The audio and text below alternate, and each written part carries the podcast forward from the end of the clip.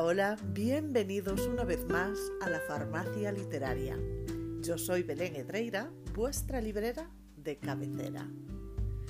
En primer lugar, felicitaros el año a todos, a todas, porque bueno, llevo más de un mes fuera de combate. La verdad es que la campaña de Navidad en la librería es brutal, no me deja tiempo ningún año para nada más que no sea trabajar. Y bueno, Cosa que, por otra parte agradezco porque es un gustazo vender tantísimos libros para que se regalen a, niños, adolescentes y adultos. Y, es de agradecer también la confianza que nos tienen porque llegan pidiendo recomendaciones y acaban saliendo de la librería con lo que tú les dices. Se fían totalmente de nuestro criterio y eso es algo maravilloso. Me siento muy, muy afortunada por ello. El caso es que durante este último mes no he tenido tiempo para grabar, pero sí he respondido por escrito a todos los mensajes que me habéis estado enviando. Seguramente rescataré alguna de esas historias en algún momento porque me da pena no compartirlas, pero vamos, que, que aunque no haya subido podcast, la farmacia ha estado trabajando igualmente. Y hoy, en este primer podcast del año, en vez de responder peticiones, lo que quiero hacer es compartir con, con todos vosotros eh, las que han sido mis lecturas favoritas del 2021. En Instagram he compartido mi, top 10, pero aquí voy a sumar alguna más, y es que ha sido un año de muy buenas lecturas, y aprovechando que mi número favorito es el 13, historia que os contaré algún día, pues he decidido hacer para vosotros un top 13 mejores lecturas del 2021. Así que si queréis tomar nota, porque hay de todo un poco. Para darle un poquillo de emoción al asunto, vamos a, empezar por el final. Y mi top 13 es para Chanel Miller con su libro Tengo un nombre. Es una novela autobiográfica, por lo que hablamos de una historia real, estremecedora, narrada en primera persona. Eh, se trata de una violación que tiene lugar en un campus de Stanford en el año 2016, lo que dio lugar a uno de los juicios más mediáticos de la historia de los Estados Unidos tras el que Brock Tanner, el violador, fue eh, sentenciado a tan solo seis meses de prisión. Evidentemente esto provocó la indignación de todo el país y, una reacción internacional de la leche. Cuatro años después, la protagonista, la víctima, decide abandonar su anonimato y contar su historia. Es una lectura muy dura, no solo por la violación en sí, sino por todo lo que, lo que va después, ¿no? El juicio legal, el juicio mediático y el peor de todos, que es el juicio social. Chanel habla sin tapujos, haciendo que, nos pongamos en su piel y que vivamos todo el proceso con ella. Así que es muy fácil sentir eh, su rabia, su dolor, su frustración, su impotencia y toda esa indignación. Es una lectura que yo creo que debería ser obligatoria en todos los institutos para el alumnado de bachiller. Mi top número 12 es para Stephanie Land por su libro Criada. Es otro libro autobiográfico que narra eh, la lucha de una joven por salir adelante con su pequeña hija, pese a tenerlo todo en contra. Stephanie em, estudia de noche trabaja de día limpiando casas y sobrevive a base de, jornadas infernales y de cupones para comida. Ella escribe un blog en el que cuenta lo que ve en esas casas donde sobra el dinero, pero faltan otras muchas cosas. Y de este libro nace además una serie para Netflix con el título de la asistenta, que si no la habéis visto os la recomiendo muchísimo porque es brutal, aunque no es exactamente como el libro. Yo diría que se complementan a la perfección. Es eh, una historia que, que habla de abuso psicológico, que habla de desarraigo familiar, que habla del desamparo institucional y de la maternidad en solitario, entre otras muchas cosas y, todas súper interesantes. En mi top número 11 eh, está La revancha de Kiko Amat, que es una novela de ficción pero que podría perfectamente ser real. Su lectura es algo así como meterte en una pelea que no va contigo y llevarte un palizón por meter el hocico. no voy a contaros nada porque creo que es un libro en el que es mejor entrar sin saber y, disfrutar de la sorpresa. Tan solo mm, os diré que es un libro duro, un libro muy violento, tremendamente adictivo, pero también bastante reflexivo, que nos habla de cómo los acontecimientos del pasado nos definen en el presente. Acontecimientos que normalmente no elegimos y que, y que además después nos convierten en, en rehenes de nuestra propia vida. Habla de rabia, pero, pero también de reparación. Habla de venganza, pero también de amor. Es una mezcla que, por alguna razón funciona muy bien. Está tan llena de vulgaridad como de belleza y es mm, para mí absolutamente fascinante. En mi top 10 está Emma Pedreira con su libro Os libros que hay en mí. Este libro no tiene traducción, está en gallego y es una mezcla de ensayo, anecdotario y diario personal, en el que la autora nos cuenta eh, su historia de amor con la literatura. Ella fue una lectora tardía y sin embargo mm, acaba convertida en, una auténtica bibliópata y en una de las mejores escritoras de mi tierra. Su libro es un canto de amor absoluto no solo a la literatura, sino también al cine, a la música, a las bibliotecas, a las librerías, a, a, las listas sin fin, etcétera, etcétera, etcétera. Es una preciosa y valiosa joya hecha de papel. En mi top número 9 he puesto un currículum perfecto de Noelia Colmenarejo. Noelia es una policía municipal de Madrid especializada en seguimiento de casos de violencia de género y este es uno de los casos que ha llevado, el que más la ha marcado y que ha dado pie a, este libro que considero tremendamente necesario. La historia de Maca y Aníbal supera cualquier película de terror psicológico que yo haya visto. Eh, Conocerla yo creo que puede ayudar en muchos sentidos a quienes vivan algo similar y a quienes tengamos cerca una historia de estas características. Además visibiliza un tipo de violencia que se desconoce bastante, que es eh, la violencia de género por poderes. Esa en la que el agresor conoce tan bien las leyes que, es capaz de usarlas en beneficio propio y, y conseguir incluso que, pues que la víctima termine con su culo en la cárcel. Sé que suena imposible, que suena incluso ridículo, pero os aseguro que no lo es en absoluto. Este libro debería de tener muchísima más visibilidad de la que ha tenido. Quizá no interese, o quizás si la víctima fuese un hombre, se le hubiese dado bombo hasta, hasta el hartazgo. En fin. En el top número 8 mmm, he puesto a Ángel Martín y su libro Por si las voces vuelven. Otro libro autobiográfico, me doy cuenta de que siento especial predilección por este tipo de lecturas, no puedo evitarlo.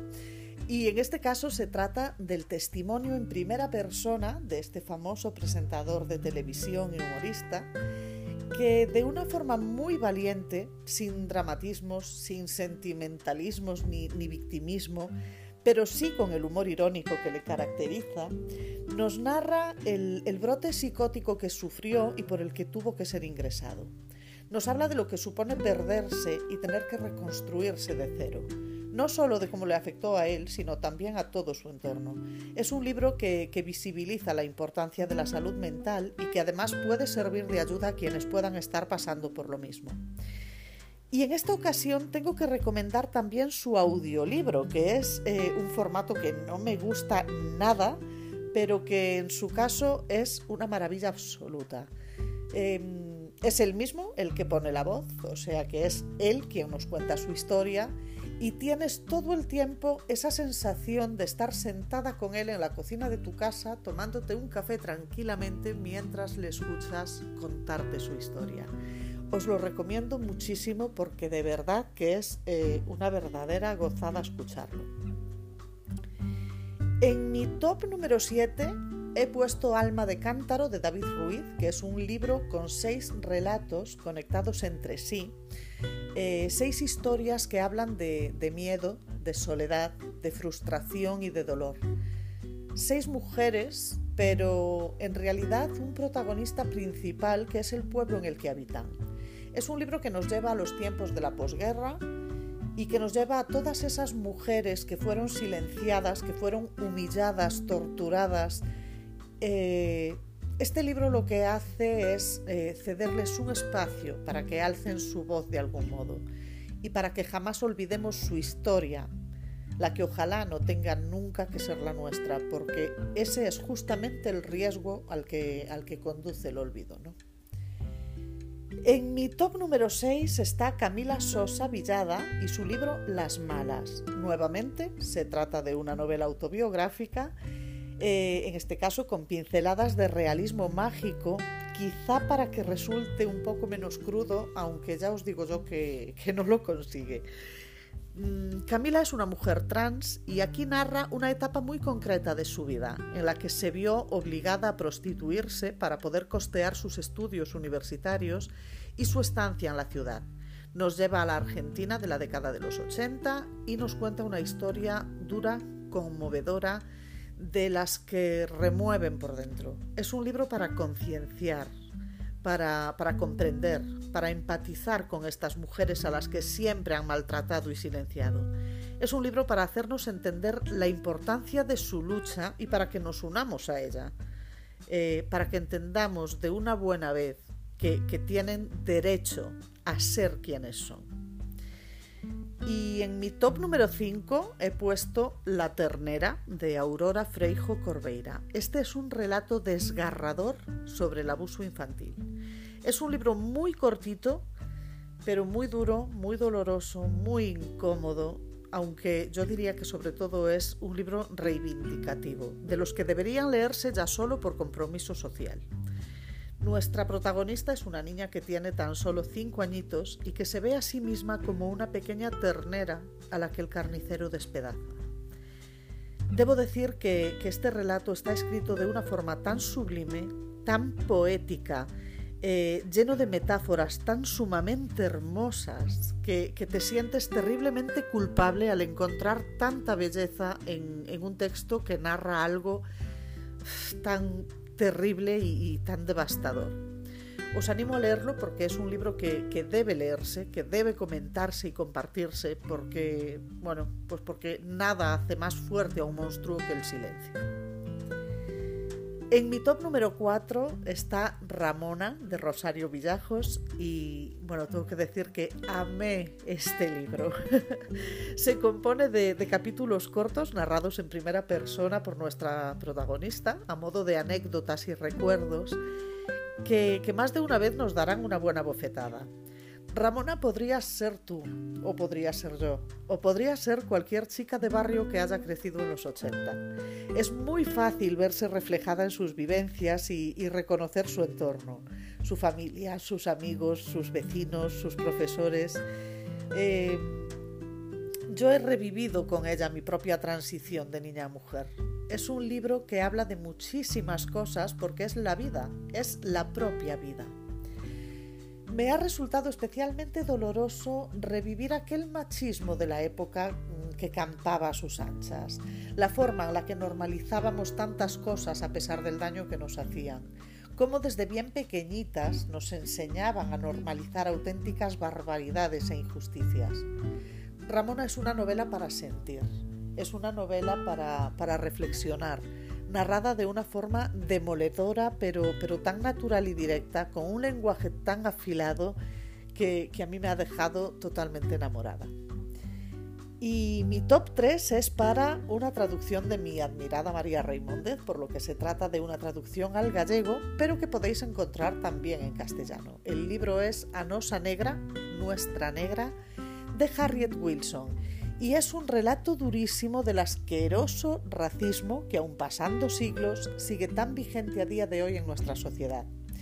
Este libro es una denuncia social, es la autobiografía novelada de una valiente que siendo mujer y negra en el año 1859 consigue publicarla convirtiéndolo ah, en el primer libro escrito por una mujer afroamericana que se publica en los Estados Unidos. Es una obra maravillosa que os recomiendo sin dudar. Y mi top número 2 es para, para Leticia Costas con Golpes de Luz. Mi, mi, edición está en gallego, pero lo tenéis publicado por Destino en castellano. Se trata de una novela con tres narradores, la abuela con 80 años, la madre con 40 y el hijo con solo 10. Tres voces maravillosas, muy distintas y todas muy necesarias para componer esta historia llena de ternura eh, llena de humor y de interesantes reflexiones. Toca muchos temas como pueden ser eh, el acoso escolar, el maltrato, la demencia, la soledad, la dificultad para conciliar vida laboral y familiar que tienen siempre las mujeres, etcétera, etcétera, etcétera. La trama mejor descubridla vosotros porque no tiene desperdicio y, simplemente deciros que soy muy, pero que muy, muy fan de la Yaya. y mi top número uno se lo lleva el francés Hervé Letelier por su novela La Anomalía, una novela de ciencia ficción, género que no defiendo especialmente y que sin embargo esta vez consigue enamorarme hasta el punto de colocarlo en mi top 1 como mi mejor lectura del 2021. No quiero contaros nada eh, de la trama porque quizá os haga una reseña en otro momento, no lo sé. En cualquier caso, simplemente os diré que ha sido mi top 1 por lo mucho que ha logrado sorprenderme. Es una novela coral que mezcla con una perfección absolutamente brillante los géneros de ciencia ficción y de novela intimista. Nos presenta una trama adictiva que consigue hacer que te exploten las neuronas con un montón de personajes, cada cual mejor, todos con su historia a cuestas eh, historias en las que se van tocando diferentes temáticas, todas importantísimas y muy interesantes. Es una crítica social súper original y, llena de, humor inteligente y que para mí ha sido, vamos, una puñetera genialidad. Y estos han sido mis 13 libros maravilla del 2021. Espero que hayáis tomado buena nota y que os animéis con más de uno. Y ya os digo que el 2022 promete y mucho.